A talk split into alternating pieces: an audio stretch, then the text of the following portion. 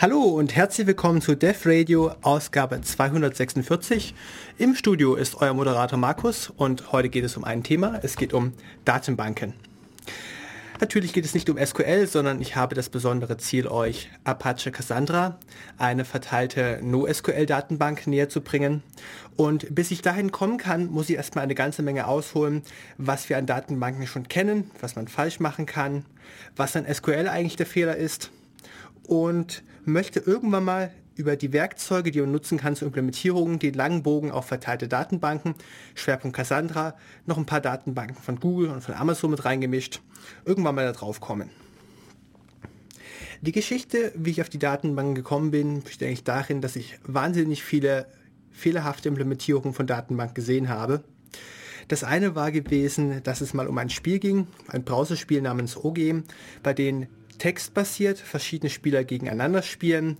Man hat irgendwie Flotten, die man gegeneinander schickt, indem man Koordinaten angibt. Flotten können sich nicht im Raum begegnen, sondern nur auf Planeten.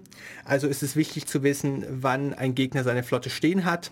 Flotten, die sich bewegen, kann ich nicht sehen, aber Spieler haben irgendwie die Angewohnheit, Flotten in regelmäßigen Abständen zu verschicken, also möchte ich sie eventuell profilieren können, um schätzen zu können, wann kommen denn Sachen wieder. Und anstelle das selbst auszuimplementieren, habe ich mir dafür eine Implementierung gesucht namens Galaxy Tool und die hat einfach alles, was sie im Browser vorgefunden hat, in der Ansicht, in Bewegungen, an wahrscheinlichen Aktionen mit profiliert. Mit dem Ziel, es irgendwann mal auszuwerten und Angriffsstrategien zeitmäßig zu timen. Und was sie gemacht haben, ist mit dem Firefox-Plugin aus dem Browser alles abzugreifen und in die Datenbank reinzustopfen. Das war eine MySQL-Datenbank, der Rest vom Programm war PHP gewesen und das Fazit war, dass sie einfach alles flat in eine Tabelle reingeschrieben haben. Normalerweise hat man mit SQL die Logik über mehrere Tabellen hinweg zu verknüpfen und Auswertungen zu machen. Zum Beispiel könnte ich fragen wollen, gib mir mal alle Spieler, die ich morgens zwischen 3 und 5 Uhr angreifen kann, die mir wahrscheinlich am meisten Rohstoffe abwerfen, im Verhältnis zur Flugzeit, die ich habe. Das könnte man machen, wenn man die Regeln von SQL richtig beachtet hätte. Stattdessen haben sie einfach die Datenbank nur als einen Persistenzspeicher genommen und reingekloppt. Eine kurze Unterhaltung mit meinen PHP-Leuten war gewesen, dass die Anbindung von PHP an eine Datenbank eben mal einfacher programmiert ist als eine flache Datei, in die ich Sachen einfach reinschmeiße, deswegen Datenbanken der Normalfall sind. Also um eben mal Daten persistent abzulegen, Datenbank benutzt. Das andere schöne Fehlbeispiel, wo ich es gesehen habe, war für ein verteiltes System. Die Komponenten haben sich untereinander über ein System namens Apache Active MQ, MQ für Message Queue, so mehrere Rechner, die sich gegenseitig Nachrichten schicken, die Nachrichten auswerten, daraufhin Aufträge ausführen und Nachrichten über dieses Bussystem zurückschicken. Da ging es darum, dass das System ausfallsicher sein sollte und man deswegen zwei Server hingestellt hat, die das Message-System hosten zwei Apache ActiveMQ Master. Und damit die entscheiden, welcher gerade aktiv ist, haben die sich auf eine Datenbank verbunden, haben sich da einen Datenbank-Log geholt und wer gerade den Log bekommen hat, war halt Master. Okay, jetzt ist es nicht der primäre Sinn von der Datenbank, einen Mutex zu stellen, Mutual Exclusion, werde ich später noch erklären. Aber das Interessante an dem Ding ist, dass irgendwann unsere Datenbank abgekachelt ist und die sich diese ActiveMQ-Server nicht wieder gefangen haben und wir einen Restart der ActiveMQ-Dienste und der Datenbank gebraucht haben, um diesen Log zu beheben. Was man auch noch krasses falsch machen kann, war, dass ich mal für einen Anbieter ähm, gearbeitet habe, der Kundenverträge verkauft hat, Dienstleistungen. Und da gibt es einmal eine Tabelle mit Kunden und ihrem aktuellen Vertrag. Und dann gibt es ein Vertragstemplate. Und das Vertragstemplate wird nicht weggeworfen, sondern es wird einfach immer abgestempelt als es ungültig und es kommt ein neues rein. Das heißt, wir haben eine Tabelle Templates von Vertragstemplates und eine Tabelle der Instanzen. Und das Besondere war gewesen, dass ich jetzt einen Testfall hatte, der vorgesehen hat, dass ich einen Kundenvertrag mit ganz speziellen Eigenschaften brauche, um auf dem einen Vertragswechsel durchzuführen. Konkret brauchte ich einen Kundenvertrag einer ganz besonderen Instanz im Alter von mindestens aber drei Monaten, maximal sechs Monaten mit ganz bestimmten Zubuchoptionen. Und so ging ich auf unseren Datenbankadministrator zu. Du kannst du mir ein Testdatum erzeugen mit folgenden Eigenschaften. Sein nächster Satz war, da ist ein Stuhl, setz dich. Denn es ist nicht nur kompliziert, Verträge, Vertragstemplates durch die vielen Datenbank, durch die Datenbanklogik hinweg konsistent zu halten, sondern auch das, was man dort einpflegt. Also ich muss es schaffen, einen Vertrag einzufügen vor offiziell drei Monaten entgegen der Datenbanklogik, was Primärschlüssel angeht. Also kriege ich einen höher gezählten Primärschlüssel, der Datum offiziell älter ist und muss es durch alle Migrationsprozesse von ähm, Instanz von Templates schicken, von möglichen Zubuchoptionen, die sich im Vertrag geändert haben, bis ich ein Datum kriege, das offiziell heute existiert und bereits drei Monate alt ist. Das kann man mit ganz viel Rechten auf der Datenbank irgendwie reinfrickeln. Aber man riskiert, dass da immer noch Fehler drin sind, denn neben den Datenbanklogiken gibt es Geschäftslogiken, die oben drauf liegen, die das Zeug weiterverarbeiten sollen. Zum Beispiel Programme, die ein Kundendatum abfragen, eine Bonitätsprüfung machen bei irgendeinem Dienst und das Kundendatum zurückgeben als ja, Vertragswechsel genehmigt oder Vertragswechsel nicht genehmigt. Und so ist es passiert, dass der Datenbank-Admin es geschafft hat, Kundendaten einzupflegen, die das gesamte System, das dahinter hingen, einfach mal haben abstürzen lassen.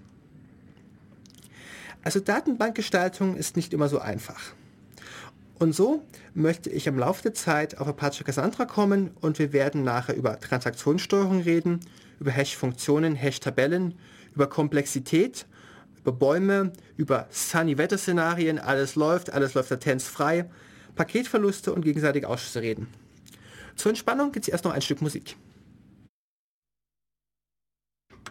Ja, und da bin ich jetzt zurück bei Dev Radio auf Radio Free FM mit dem Thema Datenbanken.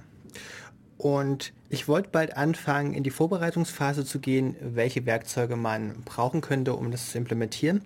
Und wollte erstmal ein paar Beispiele geben, was man eigentlich an Datenbanken alles haben kann, um mal den Rundumschlag zu geben, bevor ich mich einfach nur beschränke auf SQL. Was ist denn eigentlich doof an SQL und wie macht das Apache Cassandra? Es gibt eine ganze Menge an Datenbanken. Wenn ihr ein Linux-System habt, man GDBM, der GNU Database Manager, legt eine flache Datei an, wo Prozesse reinschreiben und rauslesen können. Es dürfen beliebig viele lesende Prozesse gleichzeitig zugreifen, aber nur ein schreibender Prozess. Am Beispiel vom Galaxy Tool bei OGM habe ich gezeigt, dass sie eine Datenbank benutzt haben, um Daten einfach zu persistieren. SQL-Datenbank wäre perfekt gewesen, um Abfragen dieser Datenbank zu machen und Entscheidungen zu treffen. Dummerweise haben sie dafür das Datenmodell falsch gewählt. Wenn sie einfach nur hätten persistieren wollen, also ein System, das die Aufgabe übernimmt, Sachen einfach wegzuschreiben, würde auch ein HTTP-Server herhalten. HTTP unterstützt die Methoden GET, PUT und POST. Mit PUT kann ich ein neues Datum anlegen. Ich bezeichne dieses Datum über die URL oder URI, die ich angebe und kann ich einen beliebigen Wert reinschreiben. Der HTTP-Standard, könnt ihr mal lesen, ist nur 80 Seiten lang und damit für einen Standard dieser Art ziemlich kurz. Bei den Requests for Comments zu finden, HTTP, ähm, werdet ihr lesen, dass HTTP-Put eine idempotente Methode ist. Das heißt, wenn ich den gleichen Befehl zweimal hintereinander ausführe, kriege ich exakt das identische Ergebnis. Es wird nichts dabei verändert. Ähm, das Gegenbeispiel wäre zum Beispiel einen Post zu verwenden.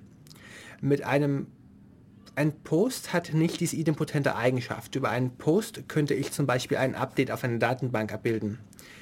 Beispiel, ich gebe im Post als Parameter einen Schlüssel mit, um die Zeile zu identifizieren, den alten Wert und den neuen Wert, den ich geändert haben möchte.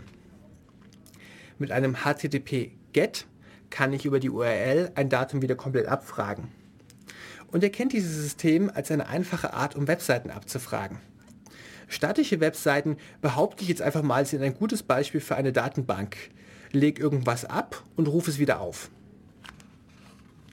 Wir hatten auch schon eine Radio-Folge zum Thema CouchDB gehabt. Natürlich haben wir auch Apache Cassandra und wie man das jetzt halt in jeder schlechten Show dargestellt bekommt, gibt es den sogenannten Elevator Pitch. Der Elevator Pitch ist etwas, das man im fiktiven Szenario, man steht mit seinem Chef, Chef im Aufzug, fährt ganz viele Stockwerke hoch und hatte zwei Minuten Zeit, den von irgendeiner top genialen Idee zu überzeugen. Das heißt, es geht darum, möglichst viele Buzzwords auf möglichst wenig Sätze zu kriegen.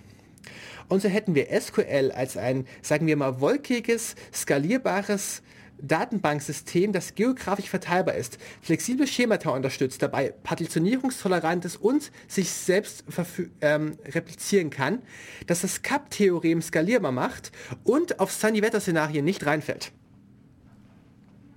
Apache Cassandra in kurz. Was es auch noch gibt, sind Indizierungsdienste wie Apache Solar. Apache Solar lasse ich auf einen ganzen Ordner mit Rich Text Documents Trademark los und er wird sie indizieren, um sie später einfacher wiederfinden zu können. Bevor es SQL gab, gab es hierarchische Dateisysteme. Eine ganze Weile recherchieren müssen, um zu verstehen, was eigentlich ein hierarchisches Dateisystem ist. Euer Dateisystem ist das schöne Beispiel für ein hierarchisches Dateisystem. Ihr habt einen Ordner und in diesem einen Ordner können sich beliebig viele Dateien befinden. Oder in einem Ordner befinden sich beliebig viele andere Ordner. Wir haben also die Abbildungsmenge, ein Ordner enthält beliebig viele andere Elemente. Es kommt dem hierarchischen Dateisystem schon ziemlich nahe, dem hierarchischen Datenbanksystem. Hm, Alternative dazu, welches Dateisystem ist denn nicht hierarchisch, könnte zum Beispiel ein Tagging-Dateisystem herhalten oder ein Dateisystem, das mehr Logik beherrscht, zum Beispiel Copy on Write, BTRFS. Die einfachste Möglichkeit, Daten abzulegen und die die Fefe immer wieder propagiert sind, Flat-Files. Wenn ihr einfach nur irgendwas persistieren wollt. Also euer Programm schreibt etwas, Programm beendet sich und es soll beim nächsten Programm schon wieder verfügbar sein. Man kann einfach eine Datei mit Daten herhalten. Im einfachsten Fall eine Comma-Separated Value List. Überlegt euch irgendein Dateiformat printf, scanf. Oder wie auch immer das in eurer jeweiligen Programmiersprache heißen mag. Für alle die, die den Kram nicht selbst ausprogrammieren wollen, gibt es sowas wie XML-Interpreter. XML hat genau den Sinn von, ich habe eine Art Typ, ich habe ein Datum, ich brauche eine Struktur dazu. Ich lasse das von mit XML-Interpreter interpretieren, lasse eine XML-Datei rausschreiben und habe damit Daten persistiert. Das ist genau der Sinn von XML ich könnte anstelle des Persistieren auch übers Netzwerk verschicken. Aber eigentlich ist ein XML-Interpreter eine gute Möglichkeit, um Sachen irgendwo wegzuschreiben. Genauso gilt es auch für JSON.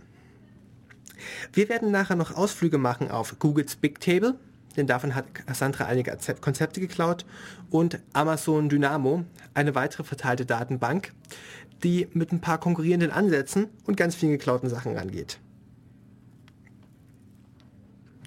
Das war meine selbstgewählte kurze Übersicht von konkurrierenden Systemen, die man benutzen könnte, wenn man glaubt, man braucht eine Datenbank und nochmal heftig drüber nachdenken sollte, ob es wirklich ein SQL-Interpreter sein muss.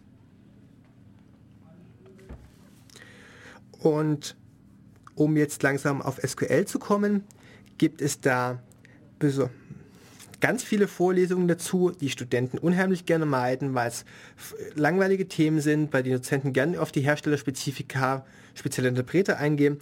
Deswegen wird es mir jetzt verdammt schwer fallen, das eben mal runterzubrechen. SQL speichert Daten in etwas, das wir Tabellen nennen würden. Die Zeilen dieser Tabellen sind jeweils für sich ein Datum und per Definition sind die Zeilen unsortiert. Ähm, man sollte diese Tabellen so gestalten, dass möglichst keine Daten doppelt vorgehalten werden. Ich werfe einfach mal das Schlüsselwort rein, Acid, Atomar, Consistenz, Isolation, Duration. Wobei es darum geht, dass man Daten in primitive Datentypen zerbricht. Also sagen wir mal, äh, den Namen einer Person kann ich zerbrechen in zwei primitive Datentypen, einen Vornamen und einen Nachnamen oder vielleicht auch mehrere Vornamen und mehrere Nachnamen. Dass die Datenbank konsistent ist, ähm, erreiche ich dadurch, dass ich Sachen atomar zerbreche, dass ich außerdem von Daten keine Kopien vorrätig halte. Denn wann immer ich Kopien halte und ich eine Änderung in diesem Datensatz mache, muss ich jede Kopie einzeln updaten. Und das kann zu der Konkurrenzsituation führen, dass ich genau einen von zwei Datensätzen bereits abgedatet habe. Währenddessen kommt ein lesender Prozess dazwischen, krallt sich den Datensatz, den ich noch nicht abgedatet habe, und hat damit einen inkonsistenten Lesezugriff gemacht, indem er partiell aktuelle Daten mit partiell sich gerade in der Aktualisierung befindlichen Daten gekreuzt hat. Er hat einen inkonsistenten Lesezugriff gemacht und der soll theoretisch nicht entstehen, wenn ich keine Dupletten vorrätig halte. Das heißt, anstelle irgendwas zu kopieren, nämlich was das CL Pointer nennen würde, Datenbanken nennen sie Primärschlüssel und zeige auf irgendetwas. Das andere äh, I steht für Isolation. Es geht darum, dass mehrere lesende Zugriffe auf eine Datenbank problemlos passieren können, aber mehrere schreibende Zugriffe eventuell das gleiche Datum aktualisieren würden. Das heißt, ich muss diese schreibenden Zugriffe irgendwie hintereinander einreihen. Vielleicht nicht hintereinander, wir kommen nachher noch auf alternative Implementierungsstrategien. Und das letzte von SQL ist die Duration, Dauerhaftigkeit. Was ich einmal geschrieben habe, bleibt auch geschrieben und verpufft nicht ständig. Das heißt, um so eine SQL-Datenbank zu entwerfen, machen wir ein Beispiel. Wir nehmen Studenten, die in eine Universität eingeschrieben sind. Dann habe ich eine Liste von Studenten und eine Liste von Universitäten. Und um jetzt die Datenbank zu, zu entwerfen, nach etwas nennt sich Entity Relationship Modell, muss ich mir jetzt Gedanken machen, in welcher Beziehung die zueinander stehen, nämlich welche Häufigkeit. Also, an einer Universität sind mehrere Studenten eingeschrieben. Das ist mindestens eine Universität zu n Studenten. Was aber genauso denkbar ist, ist, dass sich ein Student an mehreren Universitäten einschreibt. Also ein Student zu n Universitäten macht gesamt eine Beziehung Student zur Universität von m zu n. Das heißt, das kann ich nicht einfach so abbilden, sondern ich mache eine Tabelle der Universitäten, eine Tabelle der Studenten und ich mache eine weitere Tabelle, die die Beziehung darstellt. Sagen wir, nennen wir die Tabelle einfach mal immatrikuliert und die enthält zwei Spalten, eine Referenz auf den Studenten und eine Referenz auf die Universität. Das heißt, wenn ich jetzt an zwei Universitäten eingeschrieben wäre, hätte Student Markus äh, Universität Ulm, neue Zeile Student Markus Universität Ravensburg.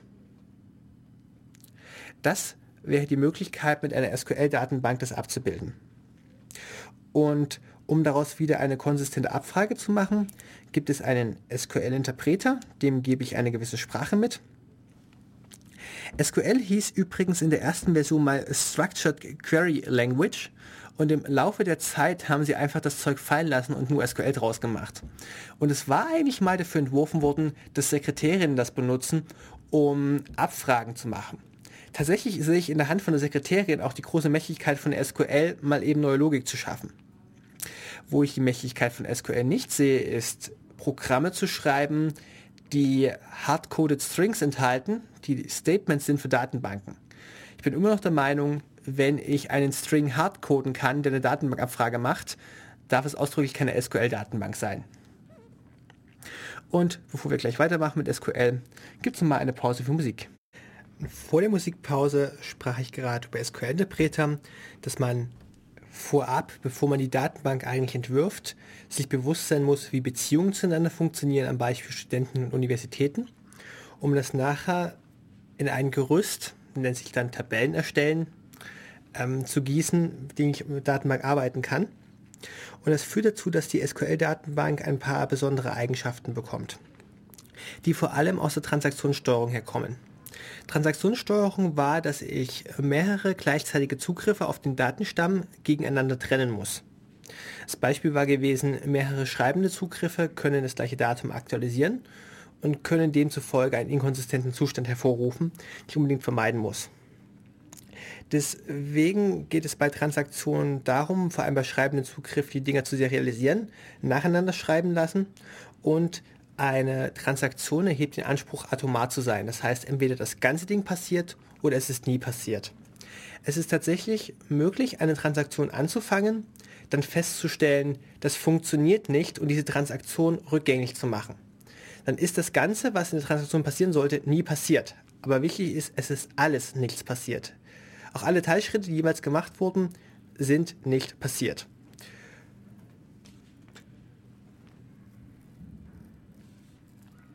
Das führt dann bei diesen Datenbanken dazu, dass sie immer lesbar bleiben und dass es bei Schreibzugriffen zu Performance-Problemen kommen kann und außerdem Schreibzugriffe teilweise auch nicht ausgeführt werden können. Nehmen wir mal das einfache Beispiel, dass ich eine Fabrik habe mit einem Messarbeiter, der versucht, einen einzelnen Datensatz zu ändern und dann einen Business Intelligence Mensch, also Kurzform für BWLer, der versucht, aus der Tabelle heraus irgendwelche Key Performance Indicators zu generieren, indem er eben mal die ganze Tabelle in Beschlag nimmt und merkwürdige statistische Operationen darauf laufen lässt dann hätte ich jetzt das Anwendungsszenario des Messarbeiters, der einzelne Spalten, einzelne Zeilen manipuliert, einzelne Datensätze und das eines anderen Teilnehmers, der ganze Tabellen okkupiert. Das heißt, ich brauche bei der Transaktionssteuerungslogik eventuell noch eine Möglichkeit, die man auseinanderfrickelt. Inwiefern muss ich das jetzt gegeneinander isolieren? Und damit möchte ich langsam hm, Transaktionssteuerung, habe ich noch einen Kommentar dazu, wird mittlerweile bereits in Hardware gegossen. Sun hat es vor zehn Jahren mal gemacht mit einem Prozessor, der Transaktionssteuerung auf Hardware-Ebene kann. Intel kommt jetzt mit Erweiterung namens XLST und das sorgt dafür, dass mehrere Threads gleichzeitig auf Speicherbereiche zugreifen dürfen und falls die Hardware da eine Zugriffsverletzung feststellt, weil zwei Threads die das gleiche Datum manipuliert haben, werden beide nochmal zurückgesetzt und von vorne laufen gelassen. So optimistisch von, wir lassen sie mal und wenn es halt eine Kollision gibt, machen wir es halt nochmal. XLST wird bestimmt mal in einer der folgenden Sendungen als News eine Viertelstunde am Anfang bekommen. So, was brauchen wir jetzt, um zu verstehen, was eigentlich Apache Cassandra macht? Wir haben es festgestellt, SQL-Interpreter haben irgendwie eine eigene Sprache, die dafür sorgt, dass ich Tabellen, die ich einmal getrennt habe, wieder zusammenfügen kann. Wir haben eine Transaktionssteuerung, um mehrere Nutzer gleichzeitig auf die Datenbank zu lassen. Wir müssen uns jetzt mal darüber unterhalten, was eigentlich eine Hash-Funktion macht. Platt gesagt, die Hash-Funktion dazu, große Menge auf kleine Menge abzubilden wofür brauche ich das jetzt? Ich habe eine ganze Menge von Einwohnern, sagen wir mal eine Stadt wie Ulm, mit ein bisschen mehr als 100.000 Leuten und ich habe im Einwohnermeldeamt drei Sachbearbeiter. Jetzt strömt täglich eine Menge von Leuten auf die Sachbearbeiter ein und ich muss dazu zusehen, dass alle Sachbearbeiter ungefähr ausgelastet sind. Das heißt, ich kann mir jetzt irgendwas überlegen, nach welchem Maßstab verteile ich den Einwohner, der da gerade ankommt und bearbeitet werden möchte, auf die Sachbearbeiter. Eine einfache Möglichkeit wäre zu sagen, hm, wir haben drei Sachbearbeiter, teilen Alphabet in drei Bereiche, sagen wir alles bis F, macht Sachbearbeiter Nummer 1, äh, exklusive F bis inklusive Q macht Sachbearbeiter 2, exklusive Q bis inklusive Z macht Sachbearbeiter 3.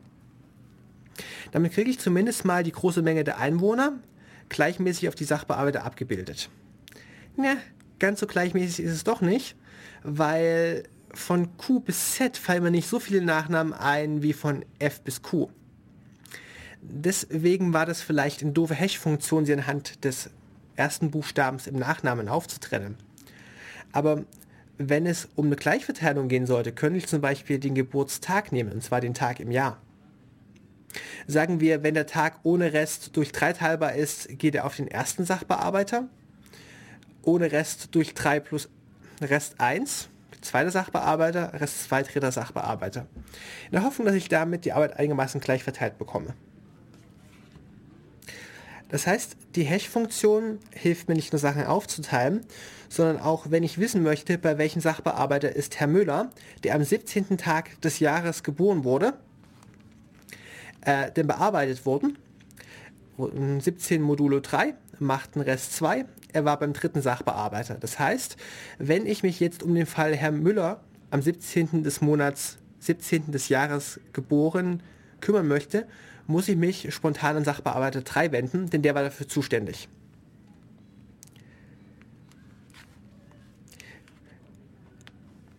Es soll darum gehen, nachvollziehbar zu machen, welches Datum wo bearbeitet werden muss.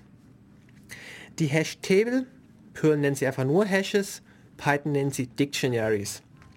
In der Programmierung kennt man so etwas wie ein Array. Dieses Array ist eine Liste von Werten, die allesamt den gleichen Typ haben. Und deswegen brauche ich denen nicht allen Namen geben, sondern ich kann sie einfach durchnummerieren. Dann sagen wir, ich habe eine Schule mit einer Liste von Schülern in einer Klasse und die Klasse 7a besteht aus Schülern Nummer 1 bis 17.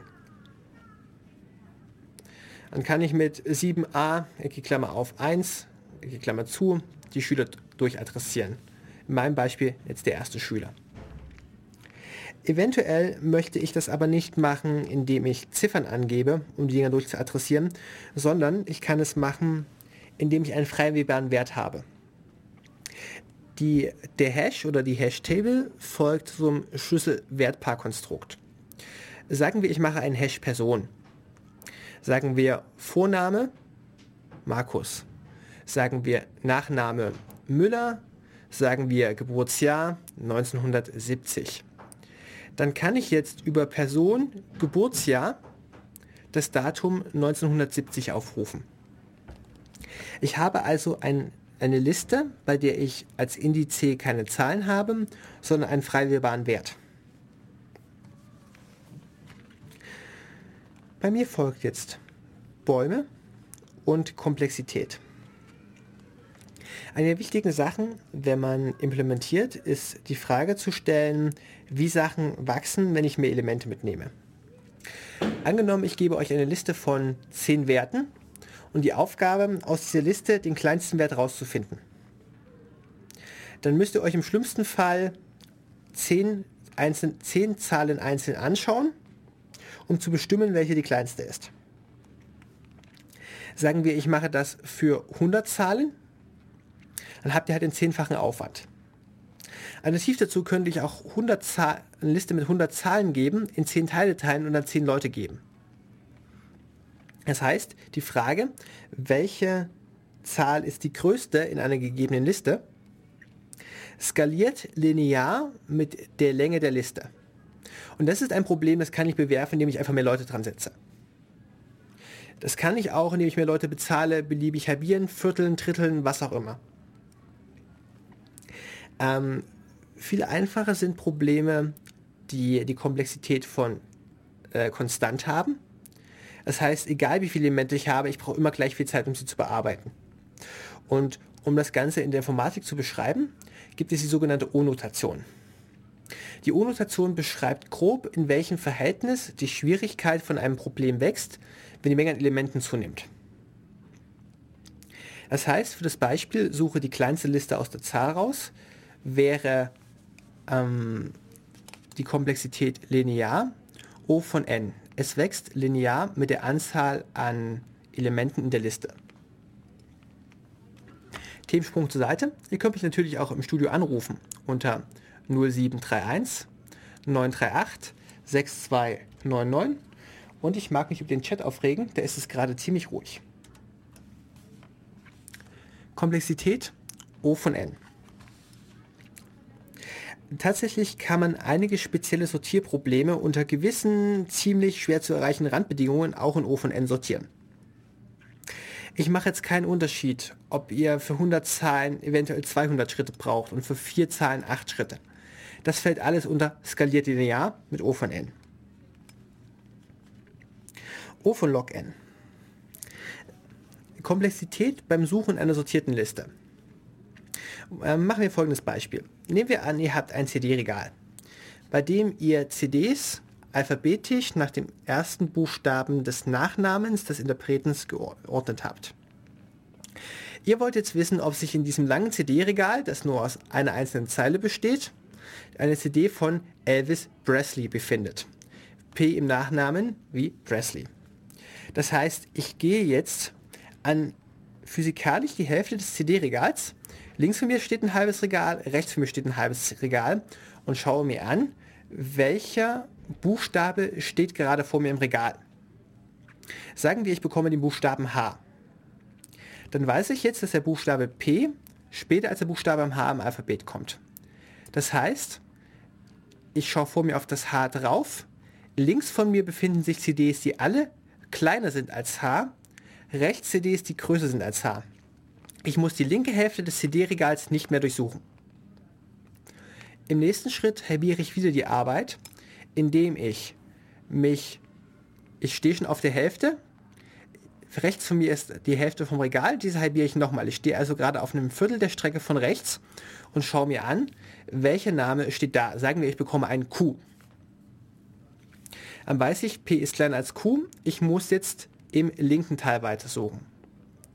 Und so kann ich mit jedem Schritt, in dem ich suche, die Menge an Elementen halbieren, die ich noch zu durchsuchen habe.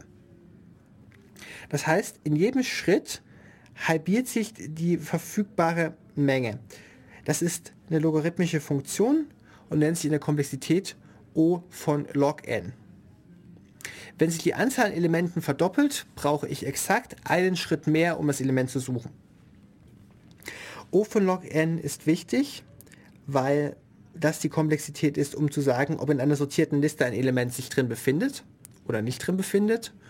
Oder auch, ob ich das Element jetzt einfügen kann, weil ich erstmal die Stelle finden muss, in der ich es einfügen muss.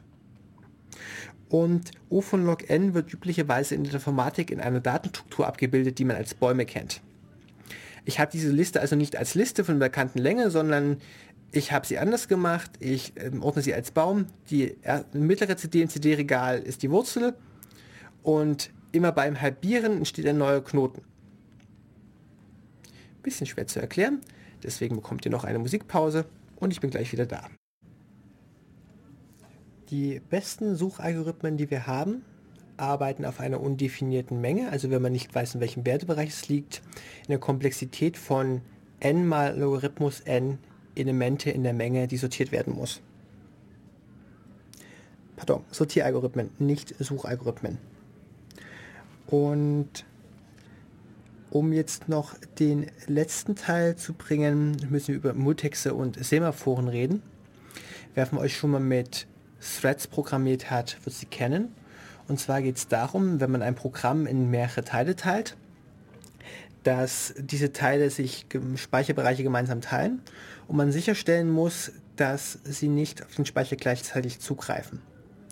Nehmen wir an, ich habe irgendwie eine Liste von Aufgaben, ein Teil meines Programms kommt an, nimmt sich eine Aufgabe aus der Liste raus, streicht die Aufgabe durch, fängt an, sie zu abzuarbeiten und legt irgendwann das Ergebnis wieder ab. Dann muss ich sicherstellen, dass ich nicht zwei Programmteile gleichzeitig die identische Aufgabe schnappen. Deswegen muss ich dafür sorgen, dass es gewisse Teile in meinem Programm gibt, in die jeweils nur ein Thread rein darf. Und das nennt sich Mutex, die Mutual Exclusion. Ich habe eine Art Sperre ich habe Programmbereiche, die ich mit der Sperre versehen kann. Und mein Programmteil, in meinem Beispiel ist es ein Thread, kann abfragen, kann ich die Sperre gerade holen? Ja oder nein? Und kann sagen, ja, ich möchte die Sperre haben. Allerdings kriegt er die Sperre nicht sofort, sondern ja, ich möchte die Sperre haben, ist eher so wie, ich reihe mich mal hinten ein und wenn jetzt vor mir jemand angefragt hat, die Sperre zu bekommen, naja, dann werde ich halt angehalten, bis ich die Sperre kriege. Und so eine Sperre bleibt erhalten, bis das Programm den gesperrten Bereich wieder freigibt. Der Mutex sorgt dafür, dass immer nur ein Thread in den Programmteil rein kann. Das kann man auch beliebig komplizierter steuern mit Semaphoren. Semaphoren sind eine Art Zähler. Zum Beispiel würde sich eine Semaphore eignen wie, ich habe ein wahnsinnig großes Festzelt für maximal 10.000 Leute und ich habe 100.000 Leute, die rein wollen. Immer dann, wenn jemand das Zelt betritt, erhöht der Türsteher den Zähler um 1. Wenn jemand das Zelt verlässt, erniedrigt der Türsteher den Zähler um 1. Und wenn 10.000 Leute auf dem Zähler gezählt werden, verriegelt der Türsteher die Tür, dass keiner mehr rein kann. Raus dürfen immer noch Leute, aber rein darf keiner mehr. Das wäre die praktische Anwendung für einen Semaphor. Nachdem wir jetzt so unheimlich viele Sachen im Hinterkopf behalten haben, dass wir Transaktionen steuern, dass wir Hash-Funktionen haben, um große Mengen auf kleine Mengen abzubilden und zu berechnen, wer für eine Aufgabe zuständig ist. Dass wir Hash-Tables haben, um Schlüssel und Werte abzulegen dass wir eventuell Bäume brauchen, um Komplexität zu reduzieren, wenn wir Aufgaben erledigen. Der Baum hatte ich dargestellt mit dem CD-Regal, in dem ich eine gewisse CD suche. Netzwerklatenzen und Sunny-Wetter-Szenarien. Ähm, es ist tatsächlich so, dass ich mich nicht darauf verlassen kann, dass eine Maschine richtig läuft, Wenn ich ein Netz mit vielen Maschinen baue, kann ich mich nicht darauf verlassen, dass jeder einzelne von denen richtig läuft, sondern ich kriege noch zusätzliche Fehler im Netzwerk. Ich bekomme Nachrichten, die später ankommen. Ich bekomme Nachrichten, die überhaupt nicht ankommen. Ich habe teilweise Netzwerkausfälle, dass Maschinen voneinander getrennt werden. Und ich will immer noch dann sicherstellen, dass meine Datenbank sauber arbeitet. Und das führt jetzt halt dazu, dass SQL mit seiner Transaktionssteuerungslogik darauf kommt, Sachen sperren zu müssen, wenn zwei schreibende Prozesse vorkommen, aber Sachen für lesende Prozesse zu öffnen. Das heißt, es kommt zwangsweise die Eigenschaft, SQL-Datenbanken sind aufgrund ihrer Transaktionssteuerung immer lesbar, aber nicht garantiert schreibbar. Und wenn ich sage SQL-Datenbanken, dann kann man da bestimmt auch Sachen so rum implementieren, um vom SQL-Standard abzuweichen. Werden wir später drüber reden. Über SQL muss ich zudem noch sagen, dass ich es gerade nicht auf meinem Notizzettel finde. Also machen wir einfach weiter mit Apache Cassandra.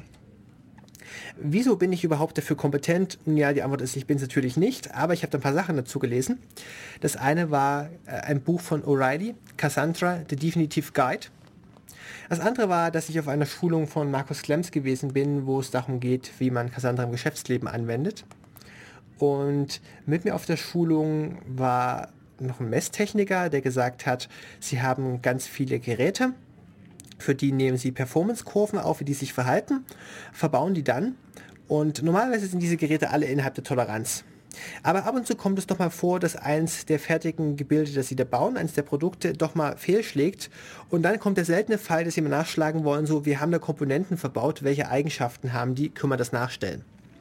Das heißt, der hat einen Anwendungsfall von, ich habe wahnsinnig viele Messdaten zum Wegschreiben und ja, ich will die in seltenen Fällen mal lesen. Das andere war gewesen, eine Frau, die von einer Firma kam, die äh, Business Analytics implementieren, sowas wie Kunden tracken und so ein Kram. Die haben festgestellt, dass sie mit SQL-Datenbanken an Skalierungsprobleme kommen, dass sie nicht mehr mitmachen können und sie irgendein Ausweichsystem brauchen. Das waren die Leute, die mit mir auf der Schulung gewesen sind. Und um jetzt zu erklären, wie das funktioniert, wie Cassandra funktioniert, müssen wir uns über Partitionierung und Replikation unterhalten. Also prinzipiell habe ich irgendwie eine Datenbank, wo ich Daten reinspeichern möchte. Ich möchte irgendwas ablegen, ich will mich darauf verlassen, dass es funktioniert und ich brauche eine gewisse Logik, mit der ich es wieder rausbekomme. Im Falle von Cassandra arbeitet es nicht in Tabellen, sondern in mehrdimensionalen Hashes. Ich gebe einen Schlüssel an und ich gebe einen Wert dazu an. Ich kann etwas ablegen in der Datenbank, ich kann etwas updaten, ich kann es wieder aufrufen. Cassandra unterstützt es trotzdem ein Tabellenlayout, in dem sie mehrdimensionale Hashes ineinander geschachtelt haben. Wenn ich einen Hash von einem Hash von einem Hash habe, dann habe ich den ersten Hash als sogenannte Column Family und den hm, ich muss langsam auf die Keyspaces raus. Cassandra verwendet ein bisschen andere Terminologie, die sich immer noch ändert. Denn das Produkt ist immer noch im Alpha-Stadium, wird zwar von zahlreichen Firmen bereits verwendet, zum Beispiel Amazon verwendet ein ähnliches System namens Amazon Dynamo für ihr Bestellsystem.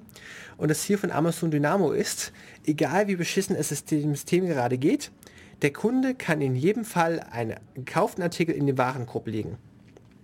Nach unheimlich vielen Artikeln, die ich in den Warenkorb gelesen, gelegt habe, muss ich mir den Warenkorb mal anzeigen lassen. Ja, okay, da können wir damit leben, dass es halt mal kurz ruckelt und mal ein paar Sekunden lang nichts kommt. Aber ich will sicherstellen, dass der Kunde kaufen kann, deswegen muss diese Datenbank immer schreibbar sein. Und damit das funktioniert, möchte ich irgendwie Ausfallsicherheit reinhaben und mit der Transaktionssteuerung so funktioniert das nicht. Also brechen wir es nochmal langsam runter. Ich habe eine Datenbank zum Daten wegschreiben. Ich möchte CRUD, ich möchte ein Create, ein Update, ein Read und ein Delete ausführen können. Ich möchte Daten partitionieren und kommen wir endlich aufs CAP-Theorem. Es wurde mal von einem Informatiker statuiert, dass es gewisse Eigenschaften gibt, die sich gegenseitig ausschließen. CAP Consistenz, Availability, Partition Tolerance. Ich kann entweder eine verteilte Datenbank bauen, die verfügbar ist, dann kriege ich Lesefehler. ich kann eine verteilte Datenbank bauen, die konsistent ist, dann riskiere ich, dass sie eben mal ausfällt, weil Knoten nicht verfügbar sind. Ich kann eine Datenbank bauen, die äh, verfügbar und garantiert aktuell ist, dann kann ich sie aber nicht auf mehrere Server verteilen. Das typische Beispiel für SQL. Und alle Datenbanken, die ich heute im Laufe der Zeit nennen werde, so Amazon Dynamo, Google's Bigtable, Apache Cassandra, Standard SQL Interpreter, reihen sich irgendwo auf diesem magischen Dreieck ein. Sie erfüllen gewisse Eigenschaften und andere nicht. Und Cassandra kommt jetzt damit an, dass sie standardmäßig konsistent sind, aber nicht aktuell. Dass sie skalierbar sind, man kann sie beliebig partitionieren, erweitern, Knoten rausnehmen und dass sie garantiert verfügbar sind. Das ist die Default-Einstellung und man kann es jetzt durch Umschalten mehrerer Parameter auf beliebig andere Eigenschaften trimmen. Also, Cassandra legt Daten in Form von äh, Hash-Tables ab und auch multidimensionale Hash-Tables. Ähm, der äußerste nennt sich eine Column Family. Eine Column Family ist das Äquivalent zu einer SQL-Table. In einer Column Family sind Columns. Ich überlege gerade, wie das richtig heißt. Wir müssen es in drei Schritten über den Hash nach unten brechen, bis wir wirklich auf ein reines Tabellenlayout kommen. Der Key Space. Ich habe da was aufgeschrieben.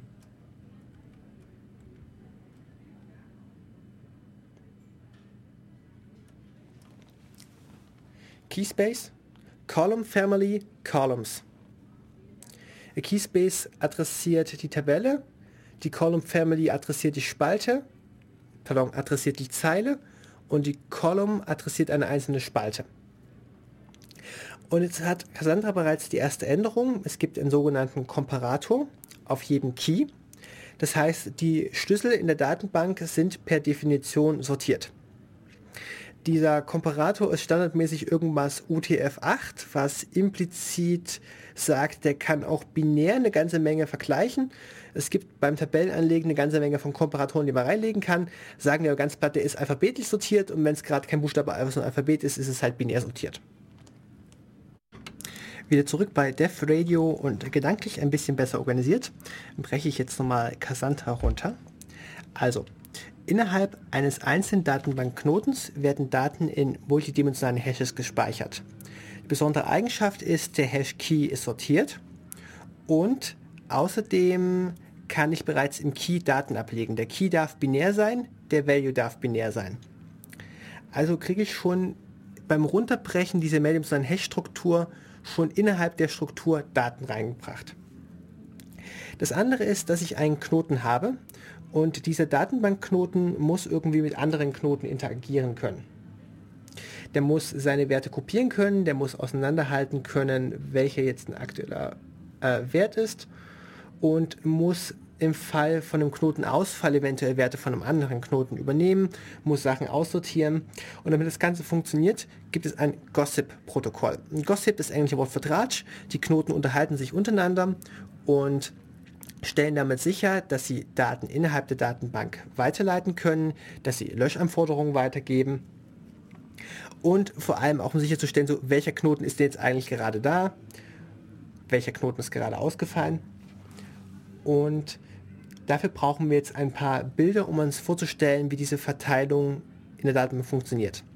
Ich habe euch vorhin ganz viele Begriffe genannt, wie die Hash-Funktion, die Hash-Table und den Baum. Ich werde jetzt einfach alle implizit annehmen, dass ihr euch vorstellen könnt, wo sie drankommen, um euch vorzustellen, wie man so etwas implementieren könnte.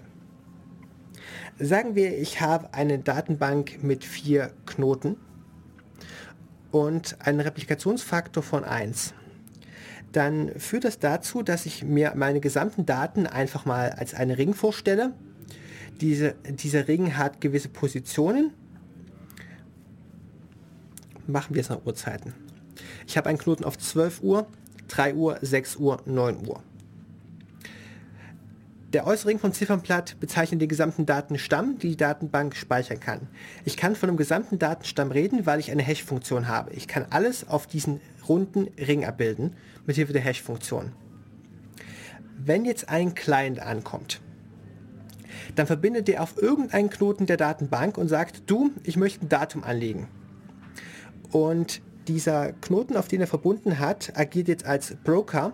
Der muss sicherstellen, dass die Anfrage, wie es der Client gestellt hat, innerhalb der Datenbank landet.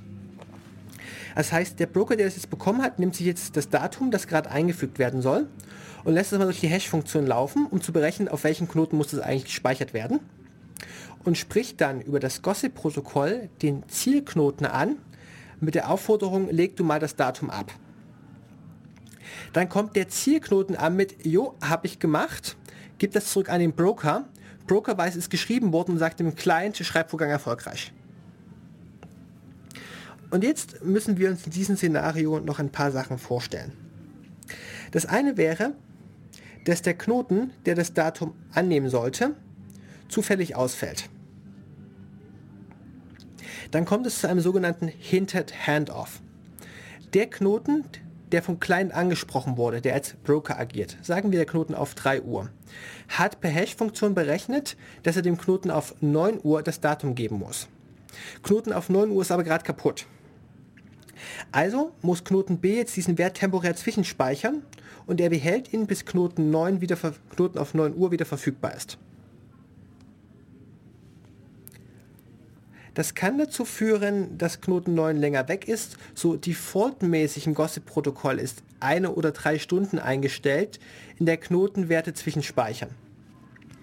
Wenn jetzt der Knoten 9 wieder verfügbar kommt, Knoten auf 9 Uhr verfügbar kommt, dann ähm, kommt ihr über das Gossip-Protokoll mitgeteilt, du, ich habe für dich.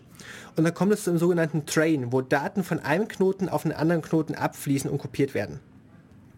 Im Falle von Hinted Handoff kann der Knoten auf 3 Uhr, der als Broker agiert hat, das Datum wegschmeißen.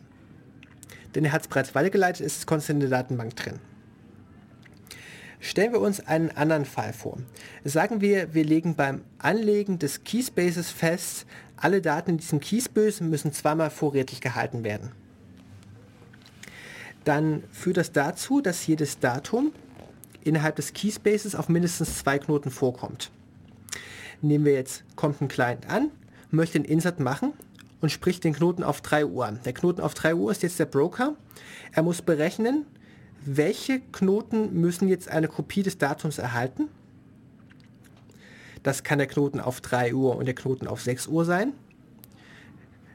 Ähm, schickt den Knoten auf 6 Uhr eine Nachricht, das Datum wegzuspeichern und muss es jetzt das erste Mal bei sich wegschreiben. Beim Wegschreiben benutzen wir folgende Magie. Wir haben eine Art Commit-Log. Das Commit-Log ist dafür, falls wir selbst ausfallen als Knoten, dass wir sicherstellen können, in welchem Zustand wir waren und dass alle Transaktionen, die wir gemacht haben, nachher auch wieder nachvollziehbar sind. Wir schreiben ins Commit-Log äh, ähm, Datum einfügen, Uhrzeit. Wir schreiben dann in unsere Memory Table und sind fertig und können dem Client berichten, äh, Knoten, äh, Knoten auf 3 Uhr, Broker-Knoten hat geschrieben. Was ich euch jetzt vorenthalten habe, ist, dass wir gewisse Einstellungen haben, die da mitspielen. Und zwar muss nämlich der Client, wir haben innerhalb der Datenbank festgelegt, Replikationsfaktor 2, jedes Datum ist mindestens zweimal verfügbar auf zwei verschiedenen Knoten. Dass zwar das Datum repliziert werden muss, aber woher weiß denn der Client, wann wir fertig sind mit Schreiben? Ist es, wenn der Broker es angenommen hat? Ist es, wenn ein Knoten geschrieben hat? Ist es, wenn alle Knoten geschrieben haben? Und deswegen führt Cassandra etwas ein, das sie Konsistenzlevel nennen, Consistency Level. They are one of the following. Any, one, quorum, all. Konsistenzlevel können sein irgendwer, mindestens einer, das Quorum oder alle. Der Begriff Quorum ist ein bisschen schwer zu erklären, deswegen schiebe ich den hinten ran. Also der Client sagt jetzt, er möchte ein Datum einfügen mit Consistency Level Any. Er verbindet sich auf den Broker, den Knoten auf 3 Uhr. Und sobald der Broker sagt, jo, hab das Datum bekommen, sagt der Client, okay, Schreibvorgang erfolgreich, ist mir jetzt egal, was damit passiert, ich bin da mal weg. Kons sagen wir, wir haben immer noch das Beispiel eines Konsistenzlevels von, Entschuldigung, eines Replikationsfaktors von 2.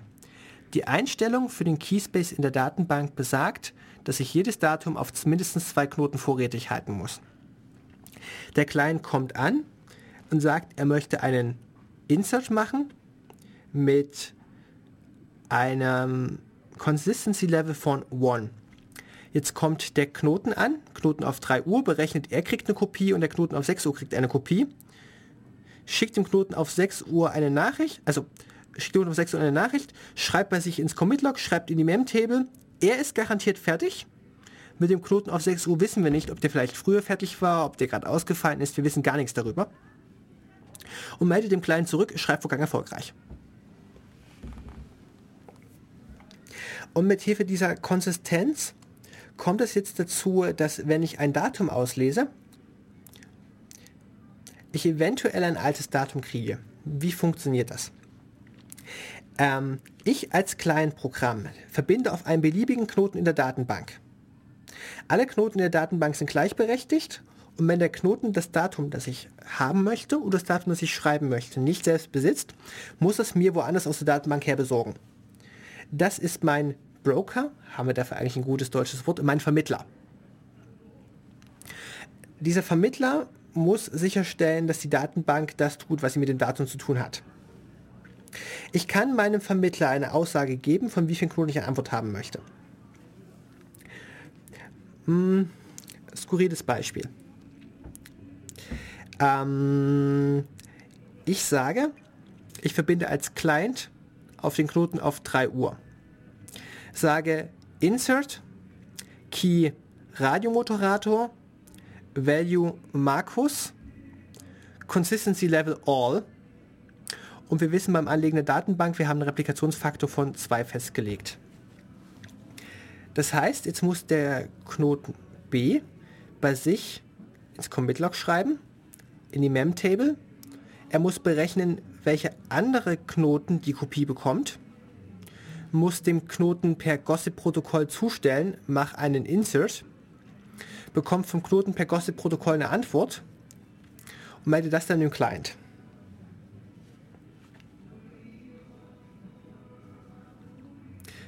Nach der Musikpause kommen wir auf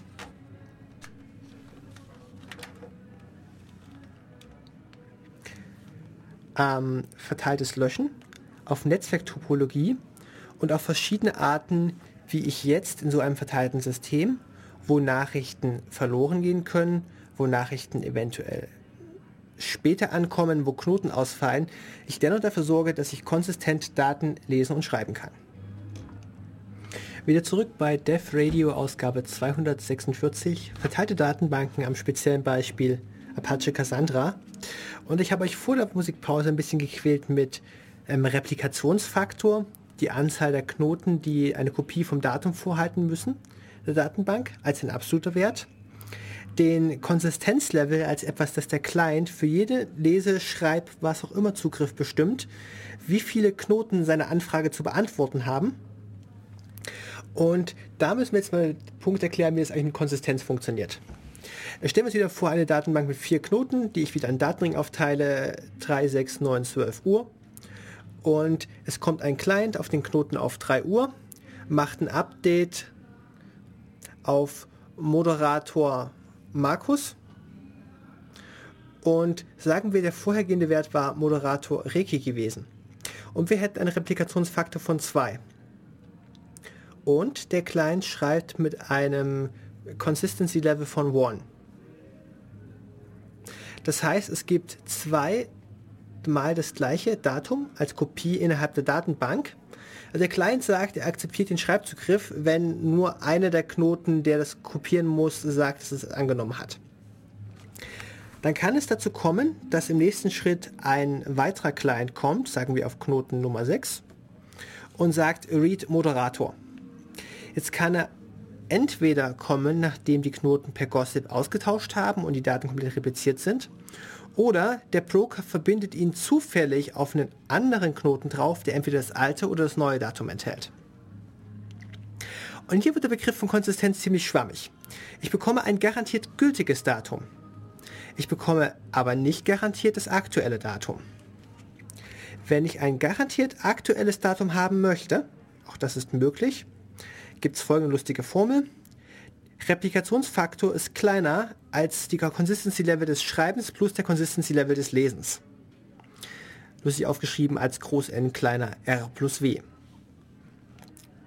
Was genau heißt das jetzt eigentlich? Also, wir replizieren alle Daten zweimal. Wir haben einen Client, der kam mit dem Consistency Level von 1 und ich muss jetzt zusehen, dass ich mindestens zwei Knoten abfrage, um ein garantiert aktuelles Datum zu bekommen. Das heißt, wenn ich jetzt mit dem Client eine Abfrage mache, read Moderator, Consistency Level 2, muss der Broker dafür sicherstellen, dass er von mindestens zwei Knoten in der Datenbank ein Datum bekommt. Wenn gerade einer von beiden Knoten nicht verfügbar ist, dann kann er die Abfrage halt nicht beenden. Wenn ich das aktuelle Datum, dann kriege ich halt zwei Daten, die landen beim Broker von zwei unterschiedlichen Knoten. Dann kann es dazu kommen, dass die unterschiedlich sind, weil sie nicht aufeinander repliziert wurden. Jetzt liegt es am Broker zu bestimmen, was das aktuelle Datum ist und nachher per Gossip-Protokoll andere Knoten anzuweisen, ihr Daten doch mal zu aktualisieren. Im Falle von Apache Cassandra ist das ganz platt gelöst mit einem Timestamp. Wer zuletzt schreibt, gewinnt. Nehmen wir das Beispiel Amazon Dynamo. Die haben etwas eingeführt, das nennt sie Vector Clocks. Und zwar ist die Vector Clock ähm, ein komplexer Zeitstempel. Jeder Knoten hat einen einmaligen Zähler, den zählt er einfach hoch und seinen eigenen Namen. Das heißt, wenn der Knoten einen Wert bekommt, sagen wir Knoten auf 3 Uhr, bekommt ein Update-Befehl auf ein Datum, das bei ihm vorrätig liegt. Dann führt er das Update aus und gibt dem Datum noch ein Timestamp mit, und zwar Knoten 3 Uhr zum Wertpunkt Zähler-ID 1. Und er wird bei keinem anderen Datum, das er jemals wieder manipuliert, den Zähler-ID von 1 verwenden. Das heißt, ich kriege auf Daten, die älter sind, komplexe Timestamps, die wachsen. Und zwar kriege ich jeden Knoten, der das mal in der Hand gehabt hat, mit der einzigartigen Zähler-ID, wann er das in der Hand gehabt hat. Was dazu führt, wenn es aufgrund von Netzwerkfehlern zu einem Zusammenbruch kommt. Sagen wir, unser Knoten, Netz aus vier Knoten wird in zwei Netze aus je zwei Teilknoten gespalten, weil wir einen doofen Netzwerkfehler haben. Jetzt kommen Client auf beide Seiten des Netzwerkes und machen da Updates auf dem gleichen Datensatz. Der Netzwerkfehler wird behoben und die Datenbank kommt wieder zusammen. Dann kann jetzt anhand der Vector Clocks entschieden werden, wo, wann, auf welchem Datum irgendein Client gewesen ist. Und man kann sich eine Strategie überlegen, diese Daten wieder zusammenzufügen. Klingt jetzt erstmal ziemlich skurril, aber welche Anwendungsfälle wollte sowas eigentlich haben? Nehmen wir doch mal als Beispiel Twitter. Sag mal, das Twitter-Nachrichtensystem ähm, hat ganz viele Nutzer, die Nachrichten reinkippen und ihr wollt sicherstellen, dass Nachrichten zwar irgendwann mal ankommen, aber jemand, der sich gerade seine Timeline bei Twitter anschaut, muss nicht die Daten der letzten 0,1 Sekunden haben, sondern es reicht, wenn die Daten der letzten 15 Sekunden kriegt. Das heißt, beim Lesen muss ich garantiert nicht aktuell sein. Ich möchte sicherstellen, dass die Daten in der Timeline richtig sortiert sind. Ich brauche garantiert gültigen Zugriff, aber ich brauche nicht den aktuellen. Kleine Anekdote am Rande. Twitter verwendet Apache Cassandra für so ziemlich alles. Die haben es nämlich erfunden, außer für sein Nachrichtensystem. Das Nachrichtensystem ist noch traditionell auf einer SQL-Datenbank. Und wenn ihr euch mal die Anfangszeiten von Twitter erinnert, diese lustigen Bildchen mit dem Wal, der von mehreren Spatzen getragen wird, Twitter ist under heavy overload. Ja, da war die Datenbank in ihre Grenzen gekommen. Also, wir müssen uns um die Datenbank, um Kollisionsauflösung kümmern. Kollisionsauflösung macht der Broker, wenn er feststellt, dass es eine gibt. Andernfalls kann man in der Datenbank eine sogenannte Read-Repair Chance einstellen. Es gibt eine gewisse Wahrscheinlichkeit, mit der eine Abfrage einfach mal alle Knoten abfragt in der Datenbank, dass mal alle Daten zusammenkommen und es den garantiert wieder synchronisiert wird. An der Stelle müssen wir noch den Begriff des Quorums klären. Also ein Quorum ist die lokale Gruppe oder die konsistente Gruppe. Cassandra kennt eine Netzwerktopologie. Es ist nämlich dafür gedacht, dass ich sagen kann, ich habe zwei Datenzentren in Deutschland. Sagen wir in Berlin habe ich zwei Racks nebeneinander stehen, der eine Rack dupliziert den anderen und ich habe ein Datenzentrum in München und ich habe eins in Nordamerika. Und sagen wir, ich bin so eine große Firma wie Facebook.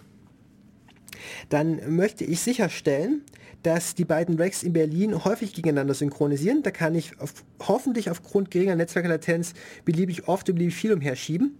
Ich möchte das Datencenter in München manchmal anbieten und ich möchte über Nordamerika so alle paar Minuten mal gehen. Und dafür muss ich der Cassandra-Datenbank beibringen, Rack-Aware Topology beim Anlegen der Datenbank, pass auf, du bist ein Datenbankknoten, du befindest dich am Standort Berlin im Rack Nummer 2, Schacht Nummer 3. Deine Nachbarn sind, wirst du im Laufe feststellen, ach hier übrigens, hier hast du einen Knoten der Datenbank. Äh, verbind dich mal darauf und hol dir mal die Informationen über den Rest der Datenbank.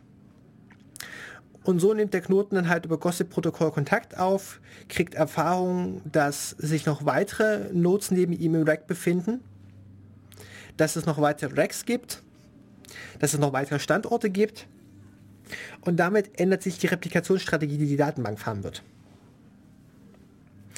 Und wenn ich mit Consistency Level Quorum schreibe, habe ich entweder eine ganz simple Netzwerk-Topology, wo die Datenbank halt gar nicht weiß, wie das Netzwerk aufgebaut ist, dann ist halt bei Quorum festgestellt, dass mehr als die Hälfte der Knoten, die das Datum halten müssen, acknowledge. Damit ich mit mindestens Lesen mit mehr als der Hälfte der Knoten mindestens ein Knoten erwische, der ein aktuelles Datum hat. Das lässt sich in Bildern ganz schön darstellen, hat für Sprache seine Probleme. Ähm, Sagen wir, ich habe einen Replikationsfaktor von 2. Ich mache ein Update auf einem Knoten. Dann kann es jetzt beim Lesen passieren, wenn ich nur beim Lesen nur einen einzelnen Knoten abfrage, dass ich den Knoten erwische, der das Update noch nicht repliziert bekommen hat. Dann kann ich einen inkonsistenten Lesezugriff machen. Nicht inkonsistent, erst veraltet. Also muss ich jetzt beim Abfragen mehr Knoten fragen. Anderes Beispiel. Ich habe einen Replikationsfaktor von 3 ich schreibe auf mindestens zwei Knoten, bis mein Write Request acknowledged wird. Wenn ich jetzt nur auf einem Knoten lesen würde, könnte es dazu kommen, dass ich ein veraltetes Datum lese. Ich muss auf mindestens zwei Knoten abfragen. Okay, Consistency Level Quorum ist in einer simplen Netzwerkstrategie Anzahl der Knoten, die ein Datum vorrätig halten, halbiert plus 1. Das heißt, ein Write-Request-Quorum, gefolgt von einem Read-Request-Quorum, wird garantiert ein aktuelles Datum liefern. In den anderen Netzwerk-Topologien ist es halt eine lokale Gruppe, wie auch immer diese Gruppe definiert sein mag. Wir haben bisher über Apache Cassandra gelernt, dass es, zumindest habe ich noch nichts über Transaktionssteuerung erzählt, scheinbar kann es das nicht. Wir haben uns außerdem unterhalten, wie ich skalierbar Konsistenz hinbekomme. Und zwar der Client, der eine Abfrage stellt, muss festlegen, wie viele Knoten, die ein Duplikat halten, seine Abfrage beantworten müssen. Je mehr Knoten er abfragt, desto höher wird die Wahrscheinlichkeit, dass er ein garantiert aktuelles Datum bekommt. Desto höher wird aber auch die Wahrscheinlichkeit, dass gerade einer der Knoten, die antworten müssen, nicht verfügbar ist. Und mit vielen ausgefallenen Knoten wird diese Abfrage sich nicht beenden können. Außerdem ist derjenige, der als Broker dafür agiert, diese Anfrage weiterzuleiten, verantwortlich, Kollisionen aufzulösen. Wenn es Updates auf dem gleichen Datum an unterschiedlichen Knoten gab, wird das entweder im Laufe einer Replikation über das Gossip-Protokoll klar oder bei einer Abfrage. Wir hatten außerdem noch die Read-Repair-Chance, dass einfach mal ein Broker pauschal bei einer Abfrage einfach mal alle Knoten abfragt und sie von denen die Daten geben lässt. Ähm, wenn ein Knoten offline geht, offline gegangen wird, einfach ausfällt, dann muss er sich wieder in den Datenring einreihen. Ähm, das nennt sich dann Train und passiert über Merkle-Trees. Und zwar ist das ein lustiges Replikationsverfahren. Ein Knoten, denn nehmen wir mal an, ein Knoten stellt eine identische Binärkopie des Datenstamms eines anderen Knotens. Nur mal rein hypothetisch.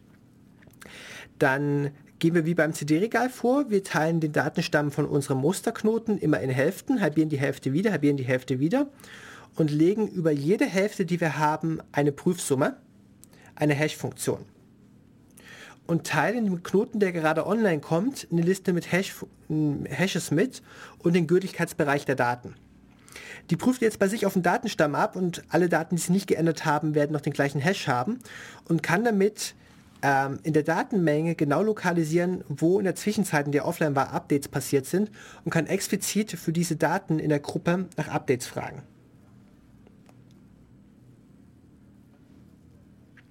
Damit kriege ich eine Fehlersuche logarithmisch zur Anzahl der Elemente hin. Und eines der anderen feinen Sachen kommt von Google Bigtable, die String Sorted Tables. Google ist eine Firma, die wahnsinnig viele Datenbanken produziert, einfach nur weil sie Eigenbedarf danach haben, immer wieder neue Sachen rauszuwerfen. Und die haben sich etwas überlegt, wie man Sachen persistent auf Platte wegschreiben kann. Halten wir fest, ein Client kommt auf seinen Broker zu und gibt ihm die Anweisung, ein Datum wegzuschreiben. Dann landet das im vereinfachten Fall beim Broker selbst. Der muss es in seinen eigenen Teil des Datenstamms, den er vorrätig hält, wegschreiben. Er macht den Eintrag in Commit-Log. Er schreibt in den Memory Table im RAM gehalten und kann dem Client sagen, jo, bin fertig. Standardmäßig ist eingestellt, dass dieses Memory Table bis zu 75% ihrer maximalen Größe volllaufen darf. Danach wird sie mal auf Platte geschrieben. Also die Eigenschaften, die die Datenbank bisher aufweist, ist, wenn ein Knoten ausfällt, ist es okay. Ich kann auf einen anderen Knoten verbinden und er kann mir eine Kopie vom Datum geben. Ich kann einstellen, mehrere Knoten abzufragen, dafür mehr Zeit in Anspruch zu nehmen oder das Risiko, dass eine Anfrage nicht beendet und kriege ein garantiert aktuelles Datum. Und beim Schreiben muss ich nur ins Commit-Log und bin danach sofort im Arbeitsspeicher. Ich bin unter Garantie schnell. Und das ist der große Unterschied zu SQL-Datenbanken. Bei SQL hatten wir gesagt, Schreibzugriffe müssen wir gegeneinander schützen, Transaktionssteuerung kann eventuell fehlschlagen. Apache Cassandra ist, wie im Beispiel von Amazon Dynamo, ich muss Sachen in den Warenkorb legen können, ist eine garantiert schreibbare Datenbank. Was immer kommt, du kannst immer neue Daten in die Datenbank einfügen. So, wir haben jetzt in der Betrachtung einen einzelnen Knoten vor uns und schauen uns mal an, wie der Daten wegspeichert.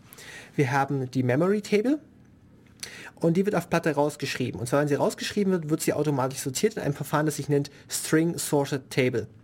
Hat Google ein ziemlich langes Paper dazu rausgebracht.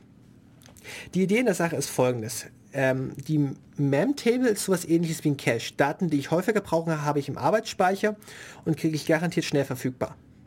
Für lesende wie für schreibende Zugriffe. Schreibende Zugriffe am Beispiel von Updates und Beispiel von Inserts.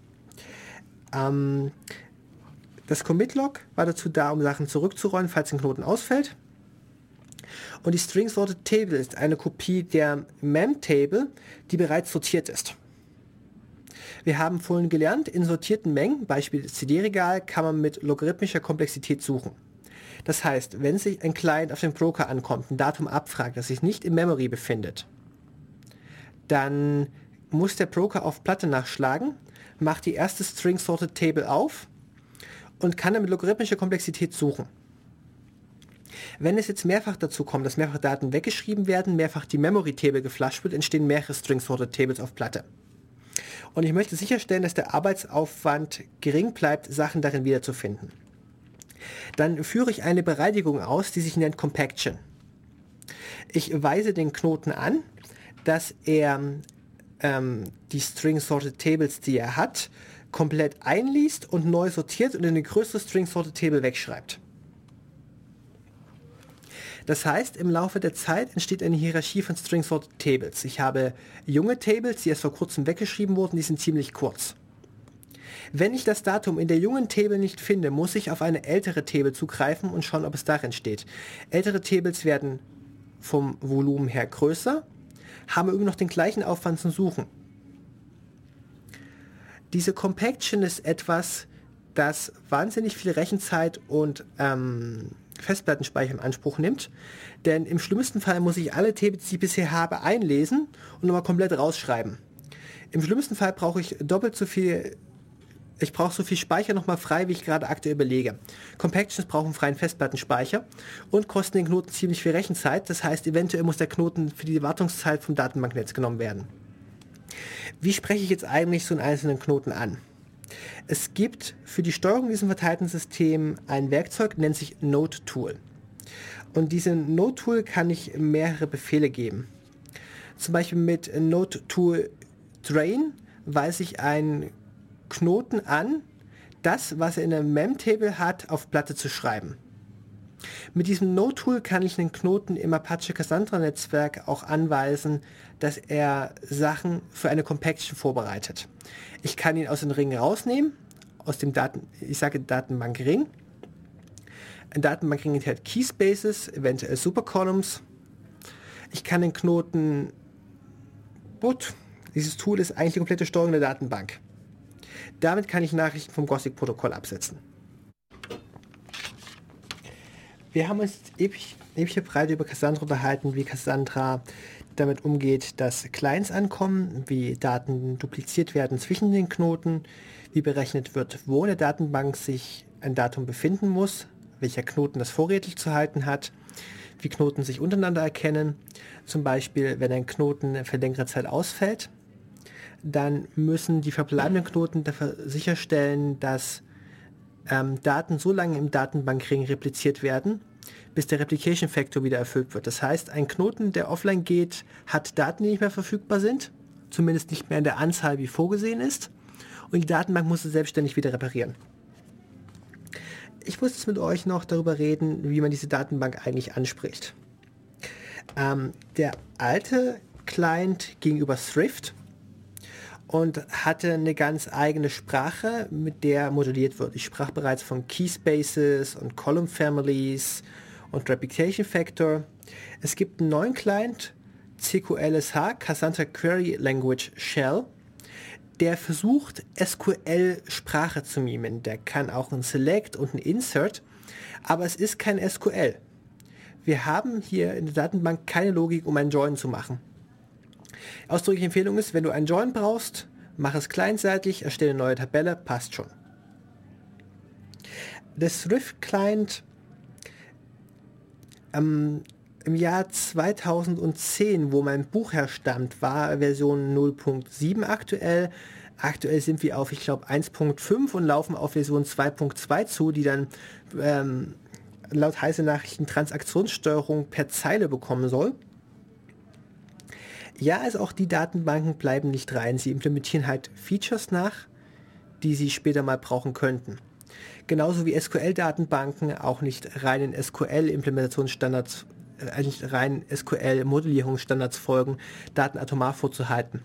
Ein bestes Beispiel ist SAP, die für Business Intelligence Sachen umher kopieren. Auch die verletzen SQL-Datenbankstandards, um Performance zu gewinnen. Und so werden sich eigentlich im Laufe der Zeit SQL und Nicht-SQL-Datenbanken immer weiter aneinander annähern, weil sie beide ihre ursprünglichen Prinzipien beginnen zu verletzen. Dieses CQLSH versucht also ähm, äh, SQL-Mimik darzustellen, geht übers JMX-Interface an die Datenbank. JMX ist das Java Message Bus Protokoll für Asynchronarchen, ja, weil äh, Thrift ist ein Stück komplizierter. Thrift war ein Framework bei Twitter, um Remote-Prozedur-Calls zu erzeugen. Und eigentlich hatte ich vor dem Ausflug, dass sich Datenbanken aneinander annähern, gerade noch gesagt, dass Cassandra ähm, im Laufe der letzten drei Jahre ganz viele Versionssprünge gemacht hat und die haben es tatsächlich geschafft, bei jedem Versionssprung das Interface zu ändern. Es ist wahnsinnig schwer, eine API zu bekommen und gegen Cassandra zu programmieren, die nicht per Definition kaputt ist. Und zwar sieht es aktuell so aus, bekannt Java-Client wäre Astyanax. Wenn man Apache Cassandra selbst durchkompilieren möchte, braucht man Apache Arndt, Wissen, um das durchzuziehen. Alternativ dazu gibt es eine Community namens DataStax, und DataStax geht den Weg, dass sie kommerziellen Support anbieten und darüber hinaus kostenfrei das Debian-Paket. Das ist gar nicht so einfach einzuspielen, denn es gibt Startskripte für diese Datenbank, die den Java-Interpret einfach mit ganz vielen Parametern aufrufen. Und sie haben es tatsächlich geschafft, in diesem Paket Skripte zu bauen, die die öffnende eckige Klammer als ein Sonderzeichen interpretieren und demzufolge unter keiner anderen Locale als äh, EN-US UTF-8 arbeiten. Wenn ihr also mal das DataStax Ding in die Hand bekommt, geht in das Startskript, ändert den Interpreter von Shell auf Burn Again Shell und schmeißt als nächstes ein Unset lang hinterher, um die auseinander, außen, außer Gefecht zu setzen. Ihr wollt es garantiert mal durchkompilieren und ihr wollt garantiert einen aktuellen Interface-Client haben, in der Hoffnung, dass es mal zusammen funktionieren könnte. Erstaunlicherweise wird Cassandra doch bei sehr vielen Firmen eingesetzt. Twitter nutzt es für alles außer dem Nachrichtensystem. Facebook nutzt es für Status-Updates und Kommentare. Amazon hat seine eigene Implementierung mit einer ähnlichen Funktionsweise. Google, Google hat so viele Datenbanken, dass ich von Übersicht verloren habe, was sie eigentlich alles tun. Und ich habe noch zwei Themen auf meiner Liste. Das eine ist verteilte Löschen, das andere ist Modellierung. Verteiltes Löschen ist gar nicht so einfach. Nämlich, wenn ihr eine Anweisung gebt, was zu löschen, der Knoten löscht das Datum bei sich, wird vom Netz getrennt, kommt wieder online, holt sich per Gossip-Protokoll ein Update und hat das Datum wieder. Ist ungefähr so, als wenn ihr versucht, die Nacktfotos eurer Schwester aus dem Netz zu löschen. Das ist nicht ganz so einfach. Deswegen gibt es beim Löschen, beim Knoten eine Markierung als dieses Datum ist jetzt gelöscht. Wird jetzt per Gossip-Protokoll weiter verbreitet und der Knoten muss das Datum als gelöscht markiert vorrätig halten, so lange bis der Timeout kommt, der sagt, wann die Datenbank sich vollständig repliziert haben muss. So heißen, entweder kriegen alle Knoten per Gossip-Protokoll die Aufforderung, das Datum zu löschen und können es am Ende vom Timeout auch tun. Oder ähm, währenddessen per Gossip-Protokoll Updates rumlaufen, so löscht das Datum mal, fällt ein Knoten aus und fällt halt lange aus dann kommt er irgendwann wieder zurück zum Leben mit dem Wissen von, mein Datenstamm ist überhaupt nicht aktuell, das kann ich alles in die Tonne treten, ich ziehe mir mal eine komplett neue Kopie. Also ich muss Sachen als gelöscht markieren und auch längerfristig vorrätig halten, als gelöscht markiert. Eine letzte Sache habe ich noch, äh, Modellieren von Datenbanken. Am SQL-Beispiel hatten wir gesagt, ich muss vorher mein Datenmodell ziemlich genau kennen, ne, namentlich Entity Relationship Management Modell. Ich muss ziemlich genau können, um die Datenbank zu entwerfen. Und ja, theoretisch ist es möglich, laufende SQL-Datenbanken zu erweitern, Tabellen zu ändern. Das ist nur ziemlich schmerzgeil. Cassandra geht mit diesen multidimensionalen Hashes einen anderen Weg. Hashes dürfen von Natur aus Flutter-Hashes sein. Ich brauche nicht überall die gleichen Spalten. Der einzige Festlegung ist, so ein binäres Datum darf maximal 2 GB groß sein. Also ein Key oder ein Value darf 2 GB nicht überschreiten. Ansonsten gibt es unter den Fachleuten noch äh, die Frage, ob ich lieber den Baum über ganz viele Hashes verzweige oder einfach nur ultrabreite Spalten mache. Das ist einfach der Fantasie überlassen. Also Cassandra ist nicht an dieses SQL-Schema gebunden von starren Datenbanken und erlaubt es einfach, dass man über die Daten, die man hat, beliebig viele Spalten hinzufügt, entfernt im laufenden Betrieb.